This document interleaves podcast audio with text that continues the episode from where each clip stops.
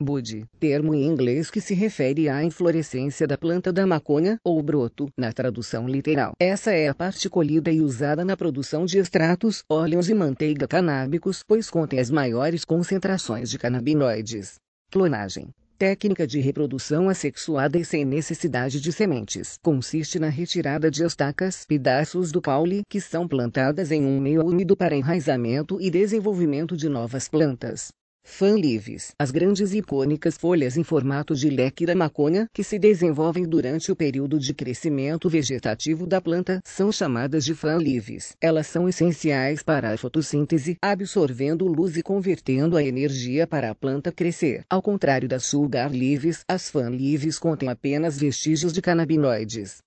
Óleo de cannabis, resultado da extração feita em plantas fêmeas de cannabis, com finalidades terapêuticas, rico em canabinoides e com taxas de THC superiores a 0,3%. O extrato geralmente possui textura pastosa antes de ser diluído em óleo vegetal e dar origem ao chamado óleo de cannabis, muitas vezes produzido no Brasil de forma caseira por associações e pacientes. Os óleos de cânhamo e cannabis diferem de azeites ou óleos de cânhamo, barra hemp para uso culinário, que são obtidos através das sementes de cânhamo espremidas, que não possuem THC. O óleo de cânhamo culinário possui um aroma próximo ao de nozes e quanto mais escuro, mais acentuado é seu sabor Solana Star. O navio que deu origem ao famoso verão da lata foi o Solana Star, que lançou ao mar da costa sudeste brasileira. Em 13 de setembro de 1987, 22 toneladas de maconha armazenada em latas. O Solana Star partiu da Austrália e parou para recolher sua preciosa carga em Singapura, no sudeste da Ásia. Seu destino oficial era o Panamá, mas no caminho a droga seria distribuída nos Estados Unidos, a partir de Miami. Depois de navegar por 65 cinco dias, o barco começou a ser perseguido pela Marinha e Guarda Costeira, perto de Angra dos Reis, após ter que fazer uma baldeação de emergência no Brasil. A tripulação do navio, temendo ser presa no Brasil, resolveu lançar ao mar milhares de latas da erva.